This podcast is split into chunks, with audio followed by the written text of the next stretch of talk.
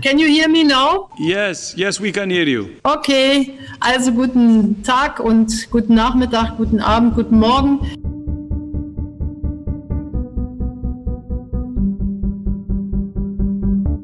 DFB ist ein eingetragener Verein und der unterliegt den Vorschriften des bürgerlichen Gesetzbuches für Idealvereine. Zudem ist er gemeinnützig. Das heißt, er genießt viele Vorzüge, auch steuerlich. Und dazu passt dieser umfangreiche wirtschaftliche Geschäftsbetrieb nicht mehr.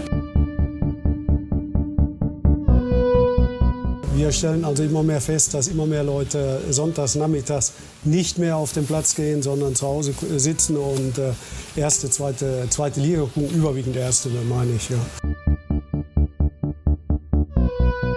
Ich glaube, dass die, dass die Vereine an, an, an der Stelle hin und wieder von falschen Vorstellungen ausgehen. Ähm, finanzielle Überweisungen an die Amateurvereine sind erstens juristisch gar nicht zulässig. Ähm, das ist, verbietet bereits das Gemeinnützigkeitsrecht und zum Zweiten äh, sind sie, äh, sind sie auch, äh, auch der Höhe nach nicht darstellbar. Dafür gibt es einfach zu viele Amateurfußballvereine in Deutschland.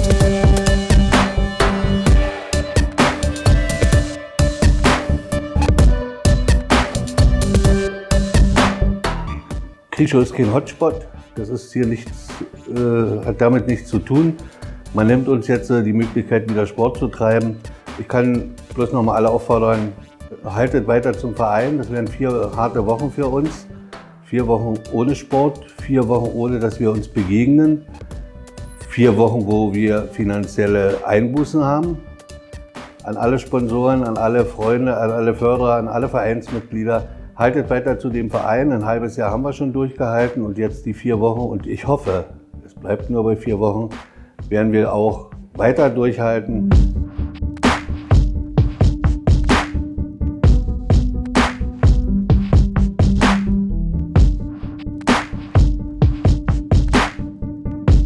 Stellt uns als Gesellschaft und damit eben auch den Amateurfußball vor ganz besondere Herausforderungen. Und ich freue mich, die aktuelle Situation unseres geliebten Sports mit zwei engagierten Vertretern äh, des Amateurfußballs besprechen zu dürfen.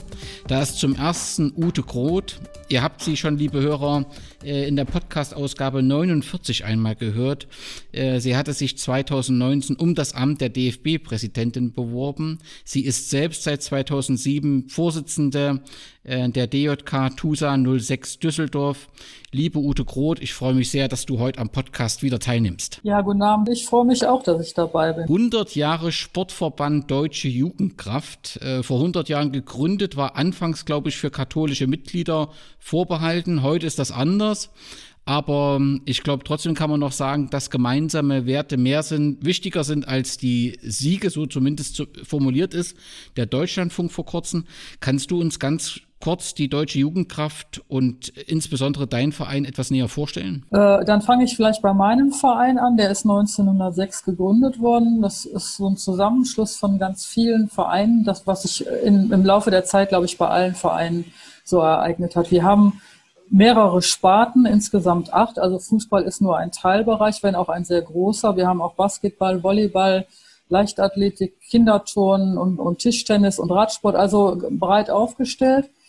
Äh, wir haben zurzeit äh, ungefähr 1600 Mitglieder in all diesen Abteilungen. Davon sind äh, über 700 im Fußball tatsächlich. Und wir sind seit einigen Jahren jetzt ganz speziell im Mädchen- und Frauenfußball sehr aktiv und haben davon 2018 gestartet mit 80 Mädchen und Frauen sind wir jetzt bei 180. Also das hat so einen Boom gegeben, weil wir ein Leistungszentrum gegründet haben, so ganz frech wie wir waren, aber das hat einen tollen Erfolg gebracht. Wir haben ganz viele engagierte, tolle Mädchen auf der Anlage. Das ist richtig schön. So, und jetzt zum DJK-Verband.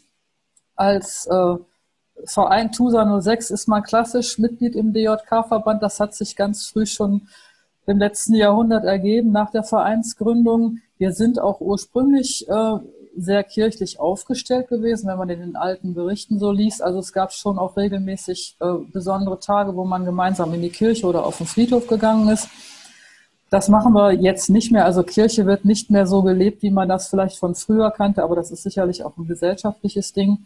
Wir haben aber trotzdem einen besonderen Geist irgendwie in unserem Verein noch, weil wir manchmal oder oft an andere Dinge denken, nicht nur an den Sport, sondern eben auch stark an die Gemeinschaft und an das Soziale, wobei das machen andere Vereine natürlich auch. Aber ich spüre da manchmal so was Besonderes, auch wenn ich zu den Sitzungen vom DJK-Verband gehe. Da hält man auch mal inne und denkt mal über andere Sachen nach und das tut der ganzen Sache, glaube ich, ganz gut. Deswegen sind wir da auch gerne in diesem Verband. Und da sind auch tatsächlich sehr viele Frauen aktiv und auch schon sehr lange. Das ist für uns auch ein Vorbild. Ja, ein, ein fantastisches Beispiel für den Amateur- und, und Breitensport, äh, ähm, dein Verein. Und genau dasselbe trifft auch für den Verein von Gerd Thomas zu, der ebenfalls heute am Podcast teilnimmt. Gerd, du bist seit 2017 erster Vorsitzender des FC Internationale Berlin, seit 2003 im Vorstand und 2013 hat der DFB deinen Verein mit dem Integrationspreis ausgezeichnet. 1980 gegründet. Ich habe gelesen 1100 Vereinsmitglieder, die aus 70 verschiedenen Nationen. Ist das so korrekt oder was sollten die Hörer noch wissen, wenn sie äh, bisher noch wenig Kontakt mit dem FC International Berlin hatten? Ja, erstmal schönen guten Abend. Äh, ich freue mich auch, dabei sein zu dürfen. Und ähm, zum FC Internationale, ähm, ja, wir haben im Moment, glaube ich, 1150 Mitglieder. Ähm, wir äh, haben tatsächlich alles von ganz klein bis äh, zur Ü70. Äh, Männer, Frauen, Mädchen, Jungs, eigentlich alles, was man haben kann. Wir versuchen schon durchaus auch ähm, etwas leistungsambitionierter zu arbeiten. Also wir spielen mit allen Jugendteams in der Verbandsliga. Das ist schon einigermaßen anspruchsvoll. Ähm, und wir machen gleichzeitig aber auch ganz, ganz klassischen Breitensport. Also wir haben zum Beispiel vier C-Jugendmannschaften. Die erste spielt in der Verbandsliga, die vierte spielt einfach äh, so, weil sie Spaß hat, äh, aber natürlich auch um Punkte. Und ähm, ja, wir sind Integrationsstützpunkt der Sportjugend seit 2007 schon. Äh, davon hat man nichts außer dem Titel, ähm, aber äh, wir machen das gerne. In den ersten fünf Jahren haben wir jeweils 1000 Euro im Jahr bekommen dafür. Ähm, und äh, das ist so ein bisschen, der Name ist ja ein bisschen Programm bei uns. Ähm, wir wissen gar nicht genau, wie viele Nationalitäten das sind. Das ist auch nicht so wichtig. Äh, wir äh, gehen mal davon aus, dass wenn wir die Wurzeln der Vorfahren mitrechnen, dann sind es in der Tat wahrscheinlich 60, wahrscheinlich sogar über 70 verschiedene Nationalitäten. Aber äh, darauf kommt es nicht an, denn wir finden, dass multikulturelles Zusammenleben nichts Schlimmes ist. Ganz im Gegenteil, wir finden, dass das was sehr, sehr Gutes ist. Und ich glaube, unsere, gerade unsere Jugendabteilung, aber auch die Alten äh, treten jeden Tag den Beweis an, dass äh, Multikulti nicht tot ist, sondern quicklebendig ist und äh, dass Vielfalt was ganz Tolles ist. Und ähm, ich will jetzt gar nicht, bei uns ist das gar nicht so pädagogisch, dass wir immer äh, irgendwie in einer anderen Landesküche kochen oder was man sich immer alles so vorstellt. Das sind ja so die Klischees. Nee, die Leute, die leben einfach und spielen einfach miteinander und trainieren miteinander. Und das funktioniert gut und so würde ich mir das eigentlich auch überall wünschen. Am Ende stellt der Trainer äh, dann auch die elf Leute auf in der ersten Herren oder bei den ersten Frauen, die eben hochspielen, äh, von denen er sich am ehesten verspricht, dass er erfolgreich sein wird und guckt nicht danach, ob er eine unglaublich große Mischung hat, sondern er stellt halt so auf, wie ein Trainer aufzustellen hat. Gerd, deine, deine Meinung bzw. deinen Standpunkt erklärst du auch sehr häufig öffentlich. Also selbst derjenige, der mit dem Berliner Fußball vielleicht nicht so vertraut ist, deinen Namen kann er schon in verschiedenen Nachrichtenportalen äh, gelesen haben. So steht häufig der DFB, aber auch der Rassismus im Fußball im Fokus deiner Kritik. Ähm, nun gibt es ja nicht wenige, die erklären, dass Politik so im Stadion so gar nicht zu suchen hätte. Wie reagierst du auf solche Positionen? Ich finde, dass der Sport nicht allzu ideologisch sein sollte, ähm, wobei Ideologie ja für jeden auch ein bisschen was anderes ist. Ähm, nichtsdestotrotz sollte der Sport immer offen sein.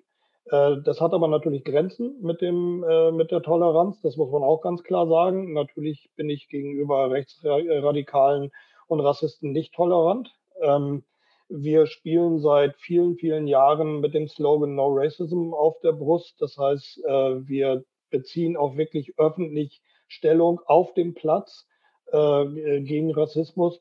Äh, es gab auch schon Leute, die gesagt haben, da könnt ihr dann, dann auch noch gegen Antisemitismus und gegen Homophobie und gegen Behindertenfeindlichkeit.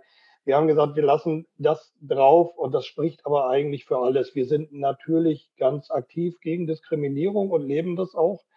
Ähm, wir schreiten auch ein, wenn Dinge passieren. Äh, offener Rassismus ist das eine, was wir ja auch nicht zuletzt im bezahlten Fußball immer wieder erleben, im, selbst im Umfeld der deutschen Nationalmannschaft. Wir haben hier am Wochenende gerade einen ganz, ganz bösen Vorfall gehabt in Sachsenhausen, Oranienburg, Sachsenhausen, ähm, wo es äh, auch Neonazis einen äh, afrikanischstämmigen Spieler scheinbar übelst beschimpft haben, wo es einen Spielabbruch gegeben hat.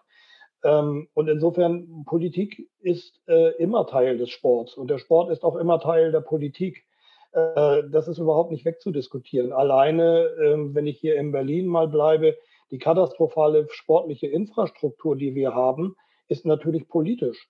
Politisches, politisches Versagen. Ja, ganz eindeutig. Und äh, ähm, so könnte ich ganz, ganz viele Beispiele aufzählen. Also wie gesagt, ich finde, Sportvereine sollten nicht dazu da sein, um Leute zu ideologisieren und auf irgendeine Linie zu bringen. Aber natürlich sind Sportvereine politisch, das ist gar keine Frage.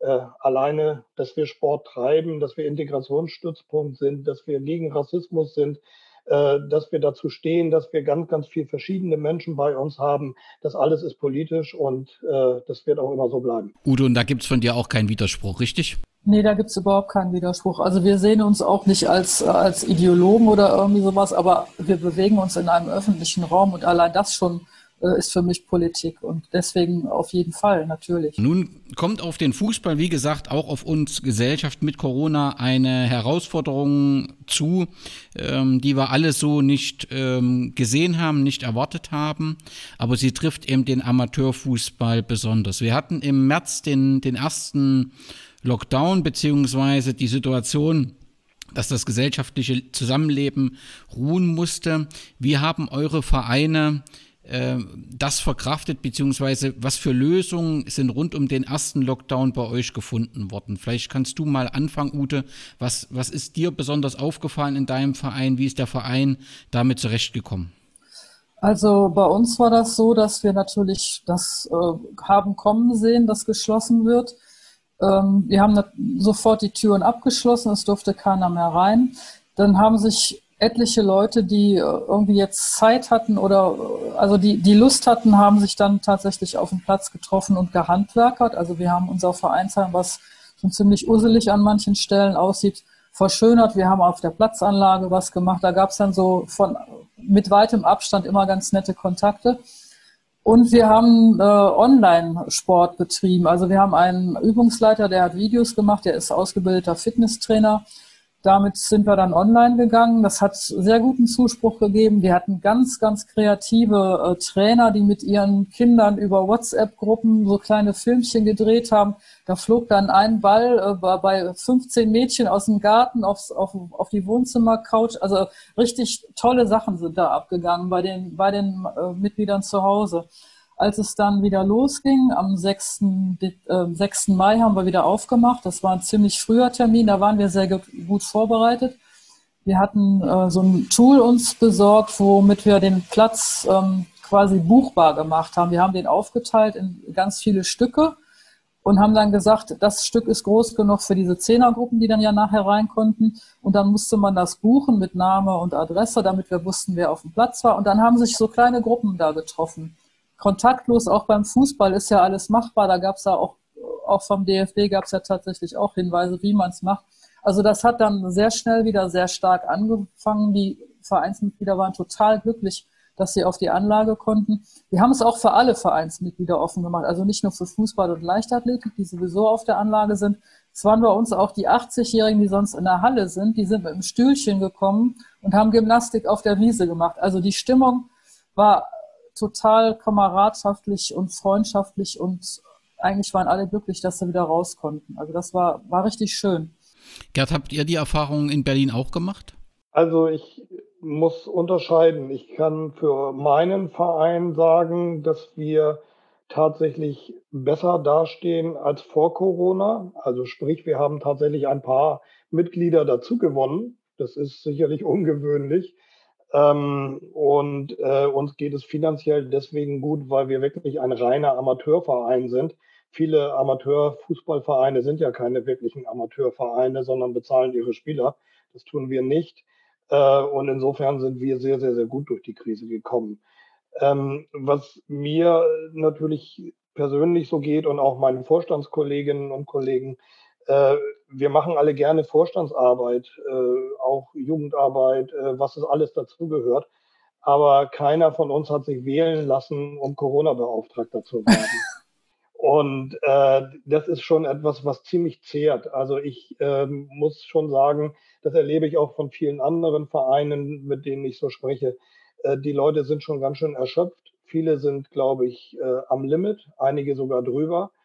Und äh, viele fühlen sich alleine gelassen. Äh, nun habe ich auch kein Patentrezept, wie man den Leuten immer unkompliziert helfen kann. Ähm, aber man muss natürlich sehen, der Amateursport, der ähm, ist auf so eine Pandemie natürlich genauso wenig vorbereitet wie die Wirtschaft oder wie die Kultur oder was auch immer. Und ähm, ich glaube, äh, der Unterschied ist, wir hatten den ersten Lockdown im Frühjahr. Und da wurde es jeden Tag heller. Und man hatte irgendwie vor Augen, ja, es kann auch besser werden und man konnte viel draußen machen. Jetzt haben wir den zweiten Lockdown und es Lockdown und es wird jeden Tag dunkler. Und wir werden vier, fünf sehr dunkle Monate vor uns haben. Ich persönlich bin nicht sehr optimistisch, dass der Lockdown am 1. Dezember zu Ende ist. Äh, meine Prognose ist, wir retten das Weihnachtsgeschäft, dann treffen sich alle Familien Weihnachten, feiern schön und dann haben wir den Salat erst richtig am Gange. Und ähm, das ist natürlich alles Geld getrieben. Da muss man sich nichts vormachen. Das ist leider beim Fußball auch so. Und wir haben in Berlin schon festgestellt, dass äh, es eine kurze Phase der Solidarität untereinander gab. Das war vielleicht auch eine Phase des Mitgefühls, äh, weil es irgendwie allen scheiße ging, um, um, um mal deutlich zu sagen. Aber als es dann darum ging, wie die Saison gewertet wird, da war das mit der Solidarität sofort vorbei. Und ähm, da muss man einfach sagen, ähm, natürlich haben die Trainer auch bei uns und auch in vielen anderen Vereinen ganz tolle Sachen gemacht, digitales Training gemacht, äh, äh, wirklich sich viel intensiver noch darum gekümmert als vorher. Aber ich bin ein bisschen desillusioniert, weil ich hatte wirklich auch gehofft, da habe ich mich blenden lassen, dass jetzt so eine Solidaritätswelle beim Fußball entstehen würde unter den Vereinen. Aber da bin ich inzwischen etwas skeptischer geworden. Zumindest gibt es eine ganze Reihe von Vereinen, die mit Solidarität nicht so richtig viel am Hut haben. Das gehört zur Wahrheit leider mit dazu. Ich will nochmal zurück zur, zum, zum ersten Lockdown. Welchen Eindruck haben für dich die Fußballverbände in dieser ersten ähm, Welle äh, gemacht? Ich habe aus Berlin gelesen, dass ihr über den unterschiedlichen Trainingsbeginn intensiv äh, gestritten habt. Auch in Thüringen gab es wirklich intensive Diskussionen über die, die Wertung der Saison. Und der Verband hat im Prinzip auch im März schon begonnen, als die ersten äh, Infizierten auftauchten, erstmal zu drohen im Sinne eigenmächtige Spielabsage auch aus Sorge der Gesundheit geht nicht. Das heißt, ich kann sagen, ich habe den Eindruck, dass die Verbände eine recht unglückliche Figur zum Anfang gemacht haben. Ist das ähm, aus deiner Sicht zutreffend oder ist das zu pauschal? Also ich finde, dass viele Verbände auch unabhängig von Corona eine sehr unglückliche Figur machen. also von daher, ähm, also Corona ist eigentlich das, was ich Ihnen am wenigsten vorwerfe, weil auch da sind die Verbände nicht so darauf vorbereitet, äh, wie alle anderen eben auch nicht. Ähm, was ich allerdings äh, gemerkt habe hier, dass die, also ich kann jetzt erstmal vor allen Dingen für den Berliner Fußballverband reden, ähm, dass äh, es keine besondere Befähigung gibt, bei den Präsidiumsmitgliedern schwierige Prozesse zu moderieren und ähm, Krisen wirklich so zu managen, dass die Leute ähm, ja nicht die ganze Zeit den Eindruck haben, sie werden alleine gelassen. Man muss dazu sagen, das ist so facettenreich, da würde eine Sendung alleine dazu reichen. Ähm, ich, ähm, ich hätte mir manchmal einfach ein bisschen mehr äh, Führung gewünscht. Und zwar nicht im Sinne von irgendwie, da haut mal einer auf den Tisch, äh, sondern einfach, äh, dass man nicht in irgendwelche Versammlungen reingeht und sagt, ja, die Lage ist schwierig, was machen wir denn jetzt? Sondern dass man einfach auch wirklich direkt mit Vorschlägen reingeht. Das hat sich nach und nach ein bisschen gebessert. Ähm, und ähm, ich, wie gesagt, ich finde, dass die Corona-Geschichten eigentlich das sind, was man den Verbänden am wenigsten vorwerfen sollte. Denn das hat jeder das erste Mal erlebt, das Ganze. Und ähm, da finde ich, ist das besserwisserisch, wenn man hingeht. Äh, wir haben aber natürlich dann erlebt, dass wir ähm, uns zusammengetan haben mit vielen ähm, Vereinen. Und wir, was, was mich extrem stört, und das geht jetzt schon wieder los, ist die Trennung zwischen sogenannten Kaderathleten und dem Rest der Welt. Das heißt, es gibt Menschen im Sport, die sind gleicher als andere. Und da trifft man speziell bei mir wirklich einen extrem wunden Punkt. Das geht nicht. Es kann nicht sein, dass die Jungs bei Hertha BSC und bei Union im Nachwuchsleistungszentrum ganz normal weiter trainieren können im Dezember. Und unsere Auswahlspieler können das nicht. Wir haben auch Auswahlspieler. Ja, und die können es nicht. Und äh, das ist einfach ein völliges Unding. Und da haben die Verbände in der Tat vollkommen versagt, äh, weil sie sich natürlich nicht trauen, gegen die DFL, gegen den DFB was zu machen. Und das geht jetzt ja weiter mit zig Sachen. Und ähm, das finde ich ist etwas, was unglaublich viel Unmut gebracht hat, denn äh, es war nicht nachvollziehbar, dass zum Beispiel in Berlin acht oder neun Mannschaften trainieren durften und der Rest durfte es nicht. Ich rede jetzt nicht vom klassischen Profifußball der Bundesliga. Das ist nochmal ein Thema für sich, was wir, da könnten wir noch eine Sendung zu machen. Aber ähm, ich finde eben tatsächlich, dass ein Verband dafür da ist oder das Präsidium eines Verbandes, alle Sportlerinnen und Sportler im Auge zu haben. Und das kann nicht sein, dass irgendwelche besser gestellt werden als andere. Das haut einfach nicht hin und das sorgt, wie gesagt, für total viel Unmut. Und dann müssen Sie sich auch nicht wundern, dass Sie die Suppe auslöffeln müssen. Wir haben es geschafft, uns in Berlin ganz gut zu organisieren mit vielen Vereinen und ich habe den Eindruck, dass das gerade immer mehr wird. Ähm, und viele Vereine haben auch die Nase voll, so wie es läuft. Ich hoffe aber, dass die Vereine dann auch wirklich dabei bleiben, sich zusammenzutun und einfach auch wirklich sagen, wir wollen nicht nur reden, sondern wir wollen auch wirklich was ändern. Das ist noch ein weiter Weg. Ja, Ute, nun haben wir die aktuelle Situation mit einem zweiten Lockdown. Wie geht jetzt dein Verein mit dieser Situation um und wie, wie nimmst du die Stellung des Amateurfußballs in dieser Situation wahr? Ja, wir sind natürlich alle sehr enttäuscht, dass äh, das auch für uns wieder dicht gemacht wird. Wir haben ziemlich gute Konzepte gehabt, was Hygienesachen angeht und haben auch keinen einzigen Fall auf der Anlage gehabt. Es gibt ja sowieso, glaube ich, keinen einzigen Fall im Amateurfußball. Also es ist gut gelaufen und, und ähm, auch äh, also so wie es sein sollte, hygienebewusst gelaufen. Und wir sind jetzt alle sehr, sehr enttäuscht. Und was jetzt bei uns hier in Düsseldorf kommt, die anderen Vereine sind tatsächlich auch enttäuscht. Also das, was jetzt äh, Gerd beschrieben hat von viel Zusammenarbeit in Berlin, das hat es hier in Düsseldorf eigentlich nicht gegeben. Also hat es nicht gegeben. Es gibt immer so ein paar Vereine, die machen was zusammen, aber das sind immer nur so wirklich geringe Zahlen.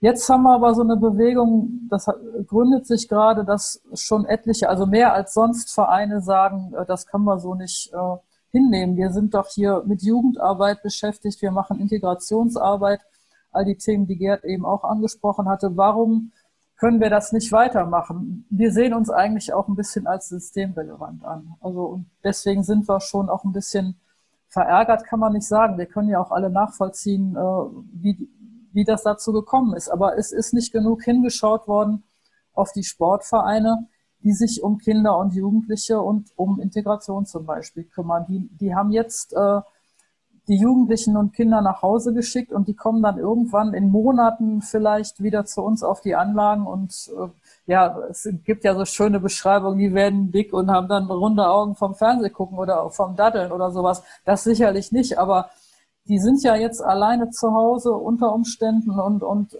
können sich nicht richtig bewegen, nicht austoben und was auch immer man als Kind und Jugendlicher so gerne machen möchte. Und deswegen sind wir ein bisschen unzufrieden und versuchen gerade Einfluss zu nehmen. Den Einfluss, den eigentlich äh, die Verbände hätten nehmen müssen, schon im Vorhinein, als diese Sachen besprochen worden sind, hätte äh, der DFB sich dafür einsetzen müssen, dass diese Sportgeschichte ein bisschen differenzierter betrachtet wird. Es ist ja kein Freizeitvergnügen, was wir bei uns auf den Anlagen machen. Es hat auch was mit Gesundheitsvorsorge tatsächlich zu tun. Also es ist ganz breit aufgefächert, was wir machen. Und da äh, ist von oben oder auch von den Verbänden weiter unten, also ich habe nicht gehört, dass da irgendwer gesagt hat, halt, jetzt guckt euch die Sache mit dem Fußball doch mal ein bisschen genauer an oder überhaupt mit dem Sport in den Verein. Guckt euch das genauer an, ist nicht passiert. Deswegen sind wir jetzt ähm, schon ein bisschen frustriert und wollen gucken, dass wir das verändern können. Wir haben ja auch im Frühjahr direkt offene Briefe geschrieben wegen der Öffnung, weil wir gesehen haben, dass die Parks voll waren. Bei schönem Wetter waren, waren alle öffentlichen Grünflächen waren überfüllt mit Menschen und unsere Anlagen waren alle zu und leer. Ne? Und äh, das wird ja jetzt wiederkommen, auch wenn es dunkler wird. Die Leute wollen Sport treiben. Die werden dann wieder in allen Parks und überall, wo man nur irgendwas machen kann, wird es wieder voll werden und unsere Sportanlagen sind wieder leer. Also das ist nicht einzusehen. Gerd, aus deiner Sicht, welche Folgen wird dieser aktuelle Stopp äh, für den Amateurfußball bzw. Breitensport haben? Also ich kann jetzt nicht in die Glaskugel gucken. Ähm, ich befürchte, dass je länger es dauert, desto schwieriger es für einige Vereine wird. Ähm, ich glaube allerdings, dass die große Zahl der Vereine stabil genug ist, auch diesen Lockdown zu überstehen. Ähm, ob dann hinterher alles so ist wie vorher, wage ich zu bezweifeln. Wir werden gleich, wir werden wieder die Debatte um die Saisonwertung kriegen, befürchte ich, ähm, ohne da ins Detail zu gehen. Ich will aber nochmal auf eine Sache eingehen. Ähm, wir können jetzt uns hier äh, gegenseitig äh, das Herz ausschütten, wie traurig das alles ist.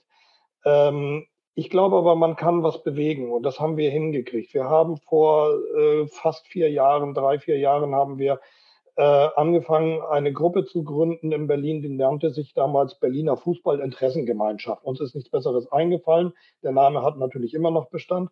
Und ähm, wir haben äh, und dann angefangen, über Facebook zu kommunizieren. Diese Gruppe hat inzwischen über 1000 Leute. Äh, auf dieser Gruppe wird unglaublich viel ausgetauscht.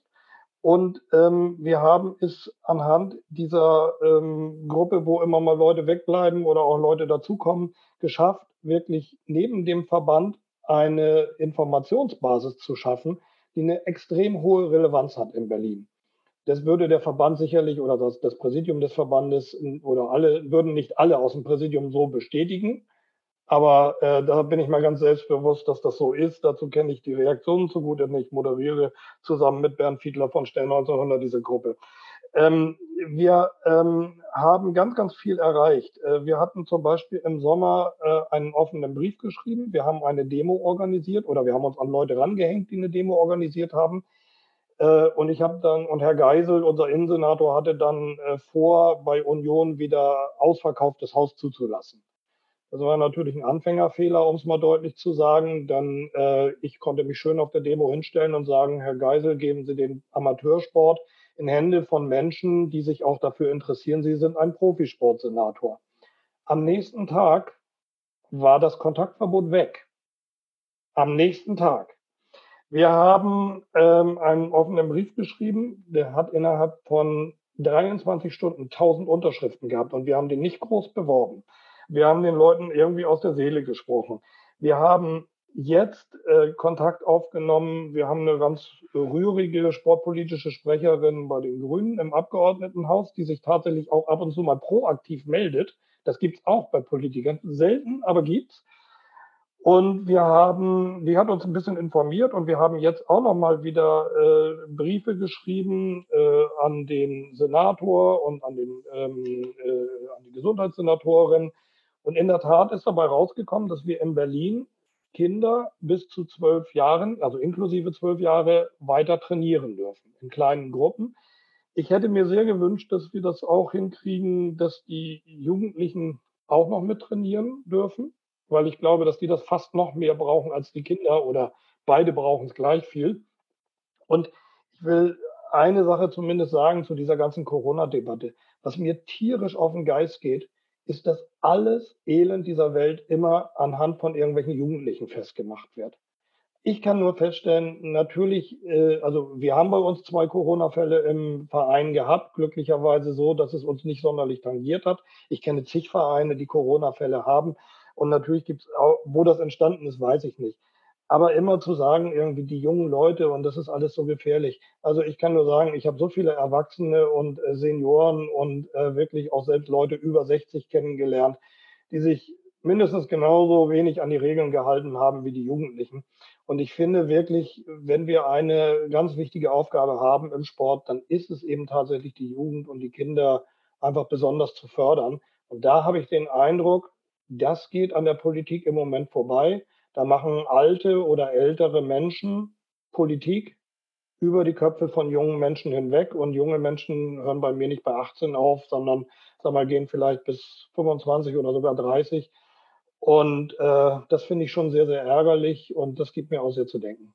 Ja, die Kanzlerin hat heute noch mal in einer Pressekonferenz erklärt, das entscheidende Ziel bleibt, die Kontakte zu reduzieren. Sie sagte, wer meint, bestimmte Einrichtungen hätten geöffnet bleiben müssen, muss sagen, was stattdessen hätte geschlossen werden sollen.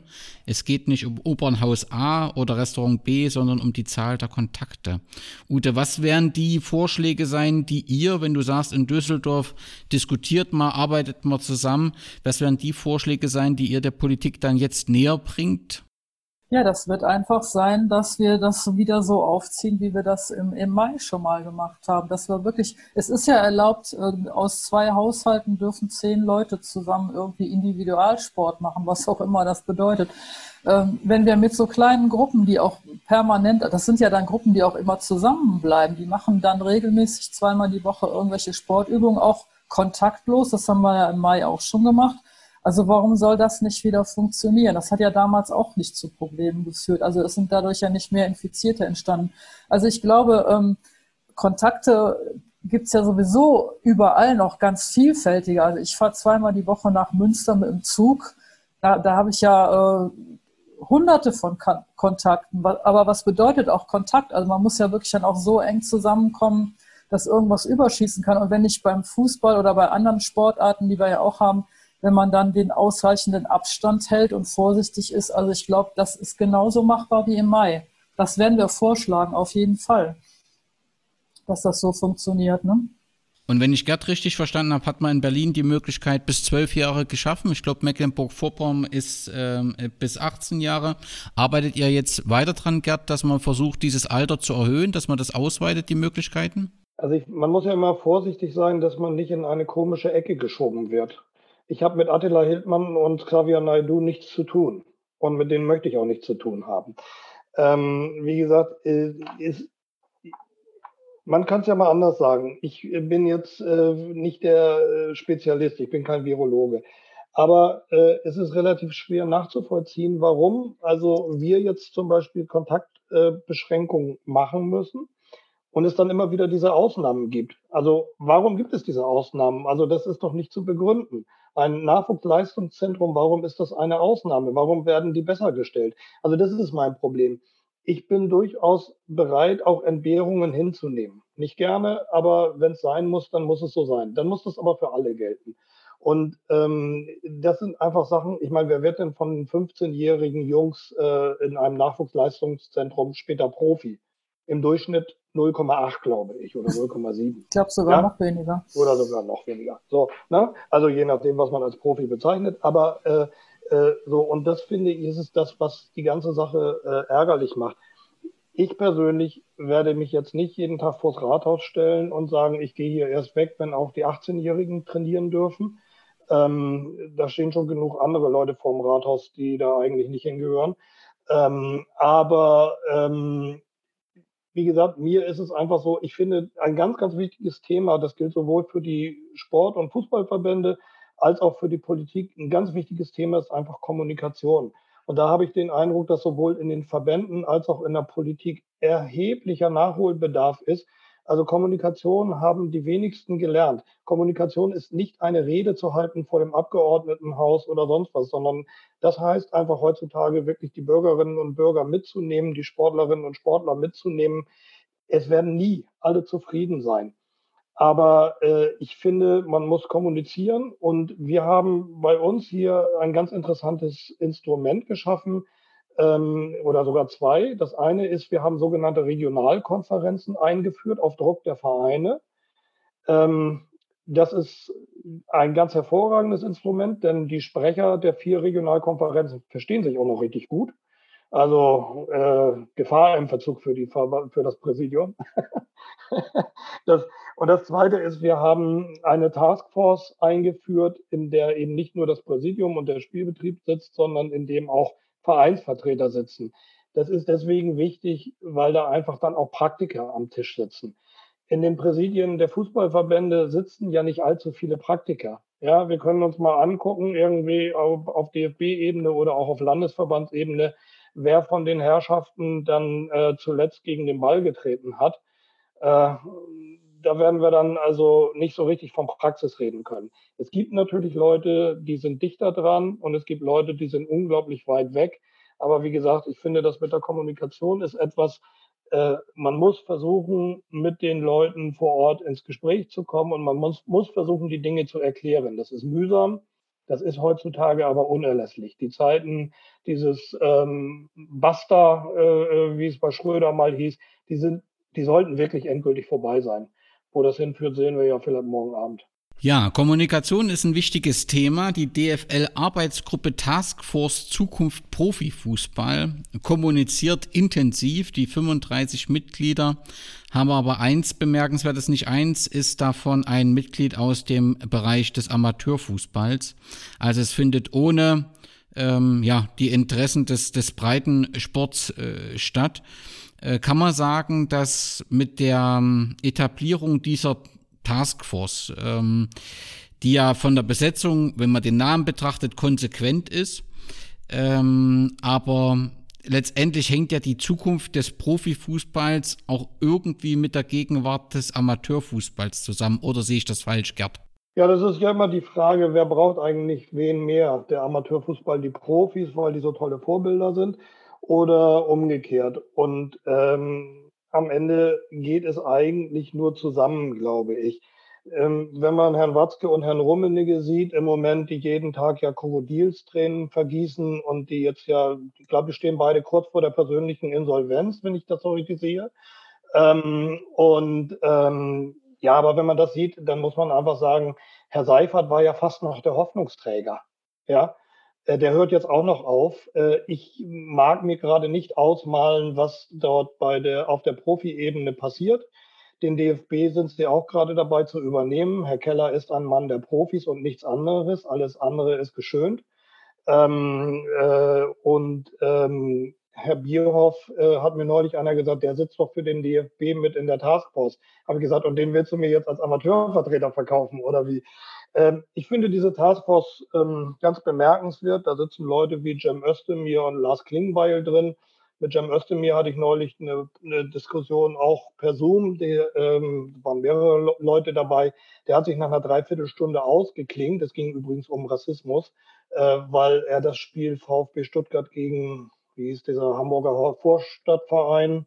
HSV. Genau, wegen HSV gucken musste, ähm, weil er ja Stuttgart-Fan ist. Und da habe ich gedacht, okay, ähm, das ist dann auch bemerkenswert irgendwie, wenn man das Thema Rassismus im Sport so ernst nimmt, dass man nach einer Dreiviertelstunde geht. Es gab einen Riesenstreit mit den Grünen, den ich dann geführt habe hinterher irgendwie. Ähm, wie gesagt, ich kann die auf der einen Seite loben, wie vorhin, ich kann aber auch kritisieren. Ähm, mir ist es relativ egal, wer da drin sitzt. Aber wenn ich mir die Zusammensetzung der Taskforce angucke, da sitzen zwei Leute von irgendwelchen Wirtschaftsprüfungsgesellschaften drin die hätten denen ja mal erklären müssen, dass es eine gute Idee ist, wenn man den Profifußball retten will, dass man vielleicht die besten Kunden, sprich die Amateure, irgendwie mal mit an den Tisch bringt. Ansonsten finde ich, den Profifußball zu retten, das ist ja relativ einfach.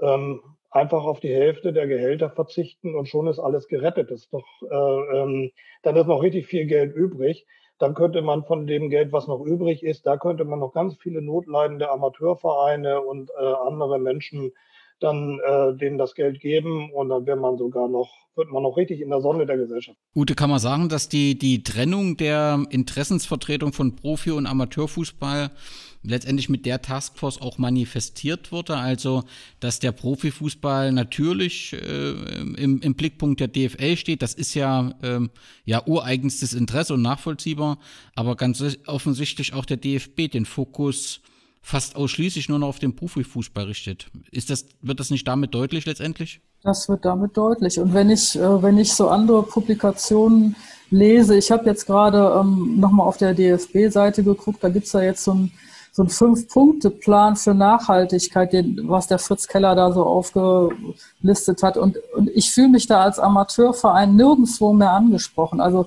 DFL ist für mich, und das, da, da bewundere ich den Herrn Seifert, dass er das so deutlich mal gesagt hat, das ist ein Unternehmen, nichts anderes, ein wirtschaftliches Unternehmen, der Profifußball. Also für mich hat das eigentlich auch gar nicht mehr viel mit Fußball zu tun, also mit dem Sport. Das ist wirklich Geschäftemacherei.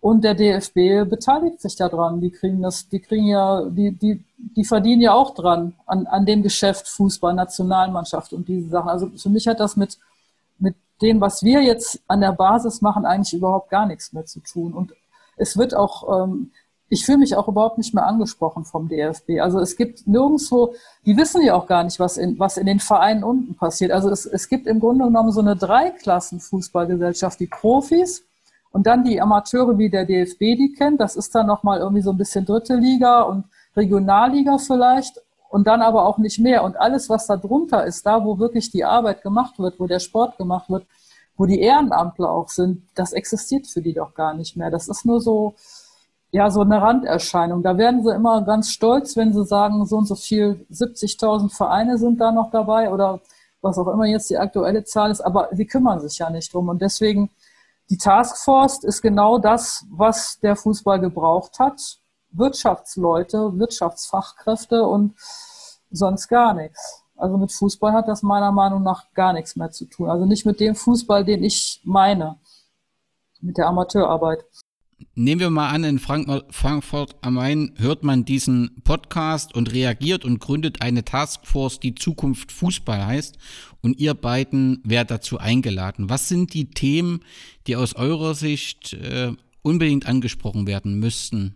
Ja, das ist, das ist im Grunde genommen das, was, was Gerd in diesem Brief an den Herrn Grindel ja schon geschrieben hat. Ne? Also der DFB muss sich um seine Vereine kümmern. Es geht da auch um Infrastruktur, die nicht mehr in Ordnung ist. Das haben wir ja auch schon des Öfteren besprochen. Es geht um Ehrenamt, was nicht attraktiv ist. Da müssen Beispiele gemacht werden oder das muss unterstützt werden. Diese ganzen Punkte, die aus dem, wie lange ist das her? Wie viele Jahre, Gerd? Fünf Jahre? Äh, da hat sich ja seitdem an der Lage noch nichts verbessert. Ne? Das ist genau das, was jetzt eigentlich weiter bearbeitet wird. Also was 2006 mit der WM war, das interessiert mich eigentlich am wenigsten. Ne, also das wird ja sowieso anscheinend niemals aufgeklärt werden können. Aber Infrastruktur, äh, die Vereine unterstützen, wenn es unsolidarische Anwohner gibt, das haben wir hier auf der Liste ja drin. Der DFB muss sich gesellschaftlich einbringen und nicht nur um die Profis kümmern. Also Plaketten verteilen ist ja dann auch nicht so irgendwie so das Ding, dass man da was von hat. Also der, der kann auch ganz zu ganz vielen Punkten Stellung nehmen. Auch zum Rassismus kann er viel eindeutiger Stellung nehmen. Also da sind so viele Punkte, die gemacht werden müssten, die nicht getan werden. Und auch unter Keller werden die nicht getan. Da kommt was hier, ähm, dieser Fünf-Punkte-Plan, da ist ja vorher ganz toll beschrieben, was, was äh, die Werte des Fußballs sind. Ne? Zusammenhalt, Rücksicht, Solidarität und Vertrauen. Das sind Werte, die der Fußball schon immer vertreten hat. Ne? Und dann das Fünf-Punkte-Programm ist, der, der, DFB kann sich mit seinem Netzwerk am Präventivtest für, für Corona beteiligen. Das ist der erste Punkt. Ne? Also was, was ist das für Zukunft des Fußballs? Also äh, nee, danke. Anderes, das, was wir schon bes bes besprochen haben, das wäre wichtig. Ich würde noch mal ergänzen, also wir, ähm, der DFB glaubt ja wahrscheinlich, dass die Zukunft des Fußballs in dieser überteuerten Akademie liegt die ja die Amateure bezahlen und hinterher nie einen Fuß reinsetzen werden. Es sei denn, vielleicht mal eine Führung von irgendwelchen Gruppen. Ähm, wir haben ja in Berlin ähm, auf Antrag von Stern 1900 und FC Internationale eine AG Zukunft ähm, durchgesetzt beim letzten Verbandstag und da sind dann so Sachen drauf wie Verbandsstrukturen verändern. Also da geht es auch zum Beispiel um Amtszeitbegrenzungen äh, wovor alle Funktionäre in Deutschland, wie ich merke, eine panische Angst haben, dass das Ding durchkommt. Und unser Präsident in Berlin hat nichts anderes als den Auftrag vom DFB, das zu verhindern, ganz eindeutig. Äh, aber natürlich auch so Sachen wie Transparenz, wie Partizipation. Natürlich ist Digitalisierung ein Zukunftsthema. Ganz, ganz wichtiger Bereich ist natürlich der Kinder- und Jugendfußball, der Mädchen- und Frauenfußball, das Thema Ehrenamt, das Thema gesellschaftliche Verantwortung in allen Facetten. Wir haben sowas drin, eine Arbeitsgruppe Kunden. Wir haben eine Arbeitsgruppe Innovation. Und ich finde, man muss auch eine Arbeitsgruppe Demokratie machen. Demokratie in den Sportverbänden. Sportverbände sind ja nicht so undemokratisch, wie immer alle sagen, weil irgendeiner wählt ja diese Menschen. Das muss man ja mal dazu sagen. Und irgendeiner wählt ja auch die Vereinspräsidenten, die diese Menschen wählen. Also ähm, trotzdem glaube ich, ähm, wir hatten ja mal einen fortschrittlichen Bundeskanzler namens Willy Brandt, der mal gesagt hat, wir wollen mehr Demokratie wagen. Und ich finde, das sollten wir auch im Fußball uns zu äh, ja, zum Leitsatz machen. Der Brief ist schon angesprochen worden an DFB-Präsident Grindel. Darauf kommen wir sofort. Ich will nur noch mal, Ute, dich fragen. Du hattest ähm, berichtet, ähm, dass Vereine in Düsseldorf recht gut manchmal miteinander kooperieren. Also ich habe manchmal das Gefühl, dass der Amateurfußball auch manchmal die Chance nutzt, schnell auf andere zu zeigen. Letztendlich ist es ja auch so, dass man im Amateurfußball einiges besser machen kann. Und du hast mal so geschrieben, manche Präsidenten fühlen sich auch wie Bundesliga-Manager. Mhm. Ähm, äh, ist es nicht auch eine Chance, wenn Vereine im Amateurbereich miteinander kooperieren, besser miteinander zusammenarbeiten? Das ist auf jeden Fall eine Chance. Das ist eigentlich die einzige Möglichkeit, äh, wie wir gemeinsam weiterkommen. Also das ist natürlich für Ehrenamtler auch immer so eine Zeitfrage. Also ich bewundere ganz klar den Gerd, was der da in Berlin auf die Beine gestellt hat in den letzten Jahren. Da muss er viel Zeit für verbracht haben. Wir können jetzt bei TUSA zum Beispiel ein bisschen mehr in solche Richtungen arbeiten, weil wir jetzt eine hauptamtliche Geschäftsführung haben. Das heißt, die, die Vorstände sind jetzt zeitlich besser gestellt und können sich tatsächlich um, um solche Zusammenarbeiten auch kümmern. Und das ist extrem wichtig. Also wir haben ja bei den kleinen Sachen, wo wir zusammengearbeitet haben, auch im Bereich Mädchen- und Frauenfußball, machen wir das mit zwei anderen Vereinen, die da auch ganz gut aufgestellt sind. Wir haben das zu dritt im Team geschafft, äh, zusätzliche Gelder frei zu bekommen für, für Mädchensportarten in Düsseldorf. Das ist nur, weil wir als drei Vereine in dem Fall zusammengearbeitet haben und dann immer wieder genervt haben. Wir, hatten, wir konnten uns natürlich dann auch zeitlich ein bisschen aufteilen. Mal hat der eine genervt, mal der andere, aber immer als Sprachrohr von drei Vereinen. Und das hat wirklich gute Erfolge gebracht. Und wenn man das bei Gerd sieht in Berlin, wenn da schon so viele Vereine zusammenarbeiten, dann ist das genau der richtige Weg. Es muss nur irgendwer initiieren und die Leute müssen Zeit dafür haben und irgendwie, ja, diese Mentalität, mein Verein oder meine Mannschaft, die ist ja noch sehr stark verbreitet. Also das ist noch nicht so diese Solidarität, bei uns auf jeden Fall noch nicht. Unter den Vereinen, das, das, das ist selbstverständlich. Es, es wird aber auch keine, ähm, es wird aber auch keine Plattform dafür gegeben. Also beim, beim äh, DJK-Verband haben wir auch Regionalkonferenzen, auch zweimal im Jahr. Das finde ich auch schon richtig gut. Da sind dann Vereine, die reden dann mal miteinander, die treffen sich da und reden miteinander und tauschen sich aus. Das gibt es aber von den Fußballverbänden ja eigentlich überhaupt gar nicht, dass es mal so Austauschforen gibt. Da gibt es nur Veranstaltungen, Konferenzen, aber auch nur relativ selten, also nicht viermal im Jahr und nicht zweimal. Und da wird man von vorne irgendwie bespaßt, mit Informationen versorgt über neue Schiedsrichterregelungen, aber es findet kein Austausch statt. Also ich glaube, dass der Verband auch im Grunde genommen das gar nicht fördern will, dass man sich als Verein austauscht, weil dadurch ja dann solche Strukturen zustande kommen würden, wie es jetzt ja in Berlin passiert. Und da müssen wir alle dran arbeiten, aber das ist unglaublich schwer.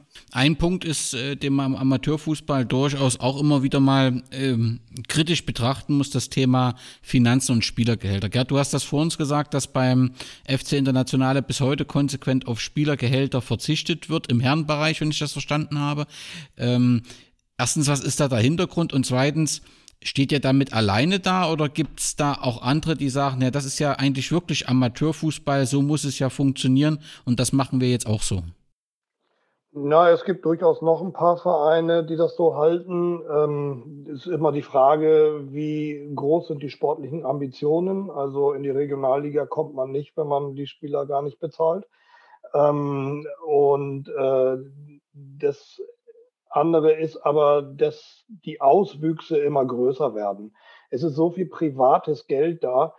Äh, und machen wir uns nichts vor. Ähm, es ist auch so viel Geld da, was am Finanzamt und an den Sozialversicherungen vorbeigeht. Ganz eindeutig. Und äh, ich mache mir jetzt hier gerade wieder Feinde, weiß ich, aber ich bin sehr stark dafür, dass sehr genau geprüft wird, ob denn die Vertragsamateure auch wirklich angemeldet sind bei der Berufsgenossenschaft und ob die auch wirklich ihr Geld erhalten. Ja, ich äh, könnte das jetzt gleich beantworten, aber ich glaube, das spricht schon alles für sich, wie ich die Frage gestellt habe. Ähm, ich will noch mal eins zurück auf Ute. Äh, hört sich so an, als wenn hier in Berlin jetzt alles ganz toll ist. Nee, das ist natürlich nicht so, dass wir hier uns alle immer super verstehen. Äh, diese Berliner Fußballinteressengemeinschaft fing mit einem Riesenstreit an zwischen Bernd Fiedler, dem Vorsitzenden von Stern 1900 und mir. Und es ging in der Tat um eine Ablösesumme für einen Spieler. Mhm. So, und dann haben wir uns wirklich angeschrien und gefetzt, wie wir das so können. Und dann haben wir aber festgestellt äh, in dem einen oder anderen Gespräch, dass wir viel mehr Gemeinsamkeiten und viel mehr eigen, äh, viel, viel mehr gemeinsame Sorgen haben als äh, Dinge, die uns eigentlich trennen.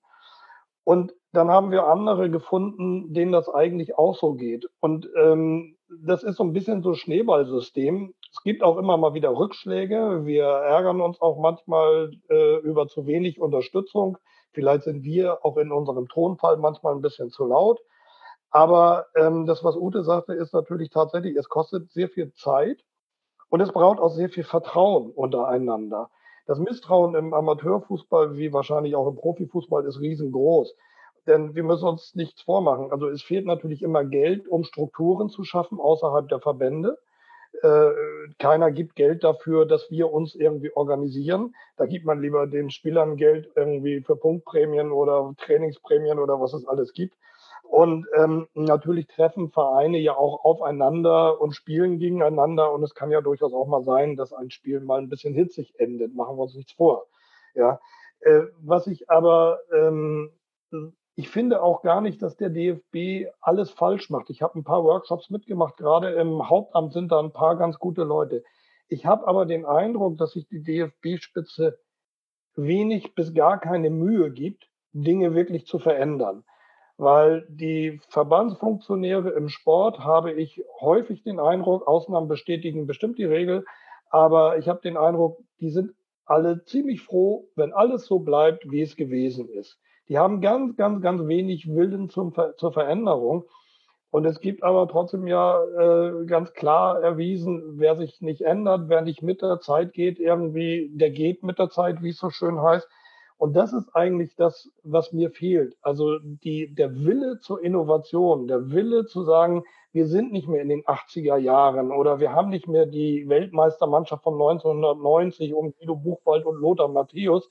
Wir haben auch nicht mehr die von 2014. Auch das ist schon wieder sechs Jahre her. Nein, die Welt dreht sich extrem schnell weiter und ähm, wir müssen uns da einfach die Mühe machen, äh, was zu verändern. Und dazu gehört auch ein Verjüngungsprozess. Ich bin auch 60, ich bin nicht der Verjüngungsprozess. Ich sehe mich eher als denjenigen, der sagt irgendwie, äh, ich helfe, diesen Verjüngungsprozess mit anzuschieben. Das ist eigentlich das, was ich mir bei uns im Verein vorgenommen habe, was ich mir auch gerne im Verband vornehmen würde. Und deswegen mache ich das. Ich habe äh, die Jungs, die bei uns in der ersten Herren spielen, viele von denen habe ich trainiert, als sie sechs Jahre alt waren. Und deswegen liegt mir das extrem am Herzen, das Ganze. Und ich glaube, ich weiß sehr genau, wofür ich das mache. Ein Stück weit mache ich es aber natürlich auch für mich selbst, weil es macht ja Spaß. Ja, Gerd, aber du kritisierst nicht nur, sondern wie das Ute auch beschrieben hat, du machst auch Lösungsvorschläge und hast äh, die an den DFB-Präsidenten Grindel auch formuliert, was anders werden muss. Das ist, glaube ich, schon ein Stück her, dieser Brief, oder? Wer ist denn nochmal Herr Grindel gewesen? Lass mal überlegen. Stimmt, ja, da waren wir was. Äh, ja, das ist ein bisschen hier. Also, aber das war ja tatsächlich so. Ich kannte Gründel nicht. Und äh, ich habe diesen, äh, dieses Geschachere natürlich schon aus der Distanz gesehen und habe eigentlich ja diesen Brief geschrieben und gesagt, okay, Herr Grindel, lassen Sie uns aufeinander zugehen. Komm, machen wir gemeinsame Sache. Das wäre doch mal was. Der Mann ist Politiker, der weiß, wie es geht. Der ist natürlich sofort zu uns gekommen. Sofort, bevor wir noch ein Wort gewechselt hatten, außer guten Tag, wurden Fotos mit kleinen sieben-, achtjährigen Kindern gemacht und Kakao stand daneben und alles hübsche Fotos und so weiter und so fort. Was dann in der Diskussion passierte, darauf war er nicht vorbereitet. Ähm, es saß dann jemand vom Tagesspiegel mit dabei, das hatten wir aber vorher auch abgesprochen. Ich hatte auch abgesprochen, dass äh, mein Freund Bernd Fiedler mit dabei sein darf, dass auch mal ein anderer Verein ist. Und dann äh, gab es aber doch ziemlich viel Gegenwehr. Und ähm, da hat er, glaube ich, gemerkt, so einfach mal mit so ein bisschen Sonntagsreden komme ich hier nicht weiter. Das Ende vom Lied war, der Kontakt ist abgebrochen. Das war denen eindeutig zu anstrengend.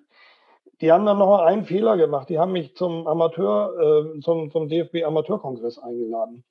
Ähm, da bin ich natürlich hingefahren und ähm, äh, ich verstehe mich mit einigen auch ganz gut. Ich verstehe mich sehr gut mit Rainer Koch zum Beispiel. Ich bin selten einer Meinung mit ihm, aber wir verstehen uns sehr gut. Mhm. Und ähm, äh, ich weiß nicht, ob das bei dir auch so ist, Ute, aber, mhm. ähm, aber trotzdem finde ich, ist das so, ich erlebe bei ihm zumindest immer ein offenes Wort und durchaus auch ein Fable für den Amateursport.